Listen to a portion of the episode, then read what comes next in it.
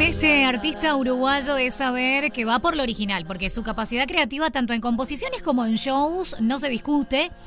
Y se sabe que siempre combina o procura combinar lo sonoro y lo visual. Pero esta vez, Emil Montgomery presenta un espectáculo de nombre Aura, una propuesta multimedia que capta algo en una especie de concierto, yo digo una especie de y él me va a decir la definición exacta, porque claro, la combinación de tantas cosas, no sé si llamarle concierto a esta propuesta, pero nos dieron ganas sí o sí de hablar con él al respecto, porque el solo pensar que parte de esto va con una recopilación muy especial que llevó a cabo en la Antártida y que se va a presentar en una función en el Nelly Goitiño, en el auditorio Nelly Goitiño el viernes 20, 20, 30 horas dijimos, no, no, no, no, después de todo nos tiene que contar. Así que Emil Montgomery, bienvenido, ¿cómo estás? ¿Qué tal, Valeria? ¿Cómo estás? Bueno, muchísimas gracias. Bienvenido. estar aquí con ustedes. Así de antemano me tenés que desasnar. ¿Le decimos concierto? ¿Cómo le decimos a esta multipropuesta que vas a armar y que tenés ya por plasmar en la Nelly Goitiño? Y yo por lo general le digo concierto, show, eh, porque como decías tú, claro, eh, involucra muchos aspectos, ¿no? Eh, para mí la música es una de las partes, uno de los elementos del espectáculo o del show, pero que también este, se, vale de las visuales y otros efectos como para generar lo que a mí me encanta, que es la experiencia, ¿no? Que la gente viva la, la experiencia. Yo creo que la música, como es música instrumental, la que hago, este, de fusión electrónica, con bueno, distintos elementos, da como más lugar a que uno este, pueda proyectar más lo visual también. Entonces me encanta esa fusión de experiencia entre lo, sonoro y lo visual. Sos como el sound round que tienen los cines, pero en una propuesta, ¿viste? El envolvente multitodo. Sí, siempre me gustó, siempre desde el inicio, ¿no? Mi concepto fue explorar desde esos lugares, ¿no? Este, porque yo creo que la, música, como te digo yo, tiene un poder tremendo. Eh, cuando escuchas, te genera una imagen. Sin duda. Te genera una sensación, te coloca en un lugar.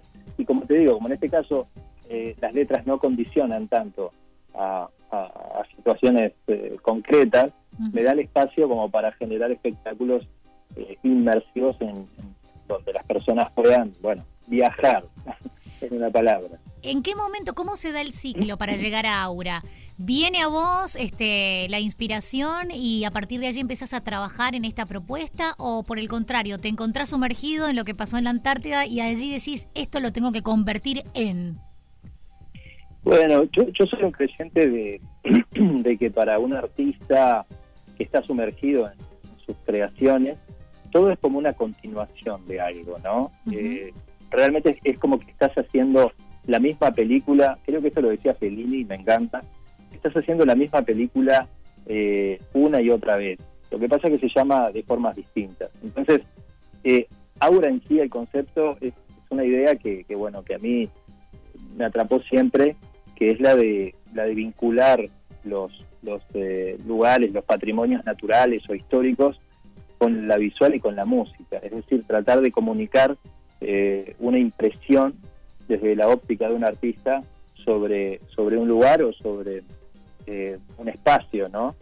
Eh, la Antártida fue el punto, digamos, el, punto de desembarque de esto, ¿no? Porque ya cuando yo logro, una vez que le propongo al Instituto Antártico Uruguayo, que es el que me patrocina para llevarme a la Antártida con todos mis instrumentos en un Hércules, que fue una odisea increíble, fue como, no sé, subirte al transbordador espacial e ir a Marte. Eh, sí, sí, no, no sabes lo que es, una experiencia que tuve, tuve, no fui a la Antártida, pero tuve la experiencia de subirme al Hércules, Hércules para tirarme con 170 paracaidistas en, Punta del Este y ya subirte al Hércules es un viaje, ¿no?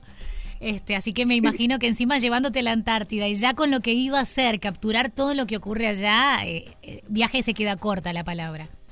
No, fue increíble, fue increíble. Aparte ahí, digamos, pude llevar esa idea, como te decía, de, de, intervenir en, espacios abiertos de la Antártida, lo cual ya implicaba una logística tremenda, imagínate. ¿Cuánto tiempo te quedaste allá? Estuvimos 20, días en total.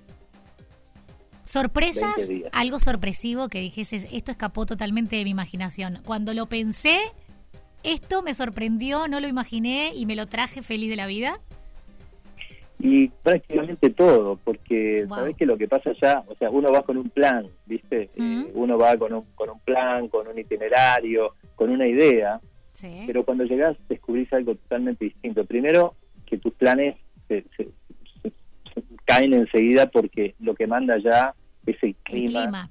Y, y, claro, si un día hay tormentas, si un día hace mucho frío, si es peligroso, entonces tenés todo un plan para hacer determinadas cosas y termina siendo otras y tenés que ir improvisando y tenés que ir, este, claro que, digamos, eh, coordinando todo eso con, con las otras personas que van en la misión, que van a otras cosas, científicos, eh, militares y demás, con quienes compartís esa expedición y que van con otras misiones. Entonces, eh, no tenés eh, a tu disposición todos los elementos logísticos para hacer las cosas, el transporte, por ejemplo, las orugas, todo eso. Ahí había que hacer los planes. Pero una de las cosas que fue muy sorpresiva justamente fue el por qué terminó siendo una misión de 20, de 20 días, cuando en realidad era de 10 o 12. Uh, duplicaste, mira.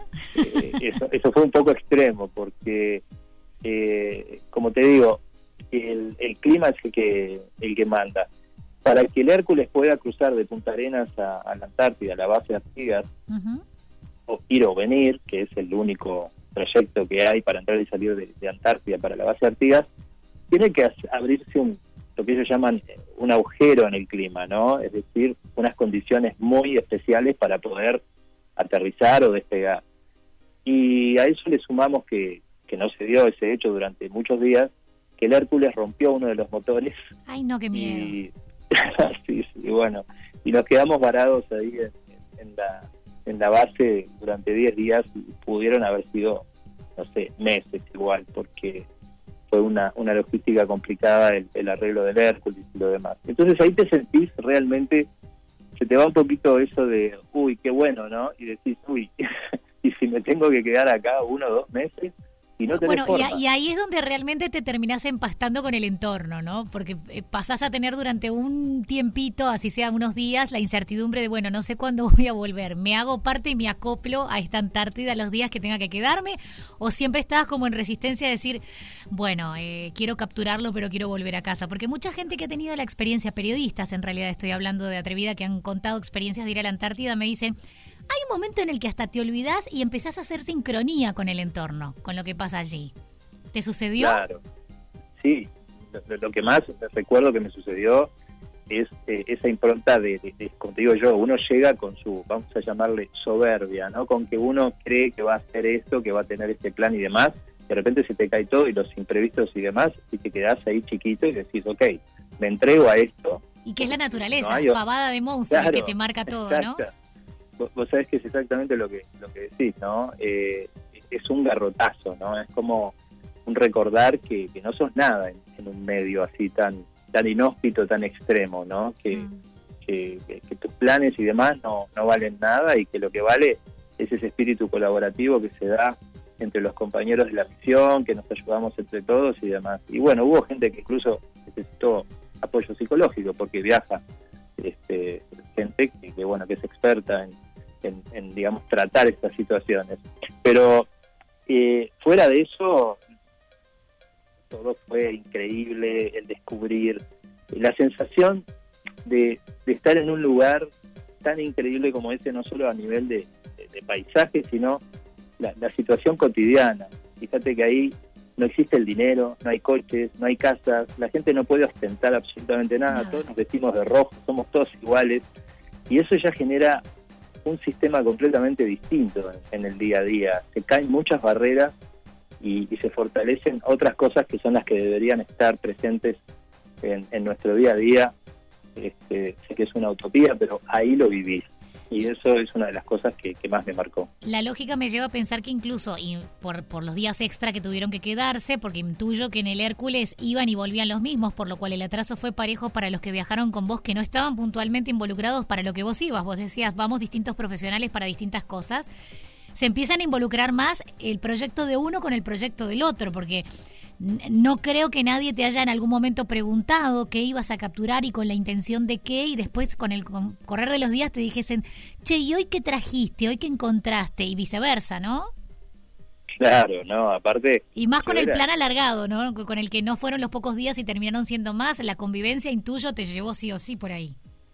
Claro, sí, sí, eso, eso sucedió. Igual iba gente que, que en realidad iba para quedarse más tiempo, o sea que no, no, no éramos los mismos que entrábamos y ah, salíamos. Había, había una rotación, digamos. Bien. Algunos se iban y, así, o sea, porque hay gente que, que va a hacer ciclos más largos, ¿no? Eh, ciclos de, de dos, tres meses incluso ahí conocí dos chicos buzos increíbles, imagínate meterse a 20 metros bajo el agua helada, eran expertos y hacía ya meses que estaban ahí y sí, realmente querían volver, es decir, hay hay un, flujo, ¿no? Este, pero pero bueno, eh, realmente todos, imagínate que yo era el único artista que había ahí, en un, en un lugar en el que o van trabajadores, o van militares, o van científicos. Artista es como decir, ¿qué, qué haces acá?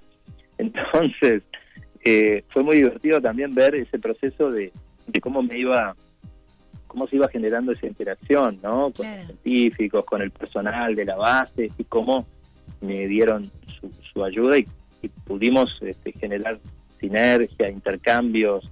Tenemos entrevistas grabadas, pensamientos, eh, bueno, y, la música más que nada, que, fue la que creé ahí en, tiempo real en, distintos paisajes, en distintos lugares de, la Antártida, utilizando los sonidos del lugar, ¿no? que fue lo más increíble. Y de la que seguro te guardaste algunas cosas más que no van a estar plasmadas eh, en el Nelly Goitiño el viernes 20 de mayo, porque tantos días y tantas experiencias, dudo que todas las puedas llevar a esa instancia, pero vas a tener para más adelante seguro sorprendernos con cosas nuevas. Entonces, en detalle, por ahora, y yo siempre tiro el por ahora porque podrías agotar y por qué no repetir, viernes 20 de mayo, 20-30 horas, Auditorio Nelly Goitiño, las entradas en el Sodre y en Ticantel, ¿verdad?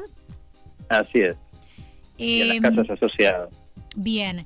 Eh, ¿Ha sido mutando Aura ah, conforme se acercan los días o sigue siendo el mismo plan original de cuando dijiste, está el día, tal fecha, tal hora, va a durar tanto y el cronograma me indica que lo plasmamos de esta manera para el público? Yo siempre voy cambiando. Claro, el día eh, ese día unas horas antes capaz que me echas algo, ¿no?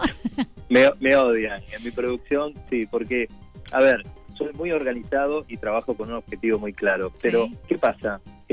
Claro, a medida que me voy metiendo más y más en el viaje, quiero mejorarlo. Yo siempre quiero dar más, lo doy todo en las producciones. Esto justamente es una van premier, ¿no? Entonces, tiene ese espíritu de una reunión más íntima, este, donde presento un, avance de todo esto y como tú decís, seguramente en el futuro va a ir eh, a más y va a ir evolucionando. Pero yo empecé diciendo, bueno, a mi equipo de producción, vamos a hacer esto, este, una producción de tal y cual manera, y después voy incrementando cosas y, y voy cambiando. Y bueno, es mi forma, me encanta porque me siento involucrado y siento que, que le debo todo al público, que le quiero dar lo mejor siempre. La invitación entonces para todos que se acerquen a esa van premier, para que se acerquen a ese primer termómetro, porque allí es donde para vos va a ser la captación de las primeras sensaciones del público, de qué tanto podrán este, palpitar a la par de lo que te pasó a ti construyendo esta propuesta. Así que muchas gracias Emil Montgomery por estar aquí esta noche, por esta hora, seguramente con una agenda a mil, estando tan cerquita de Aura, pero te hiciste un tiempo para nosotros, así que gracias. Muchísimas gracias a ustedes permitirme llegar a la gente, como digo yo, me debo al público. El viernes 20 a las 20.30 en la Nelly Goitiño. Los quiero ver ahí, van a vivir una experiencia realmente distinta de otro mundo, como digo yo. Después de todo, nos acompañan las mejores canciones para que te quedes en la radio que está con vos siempre. Radio 0, 104.3 y 101.5 en Punta del Este. Después de todo, con Valeria Marafi. La noche tiene música.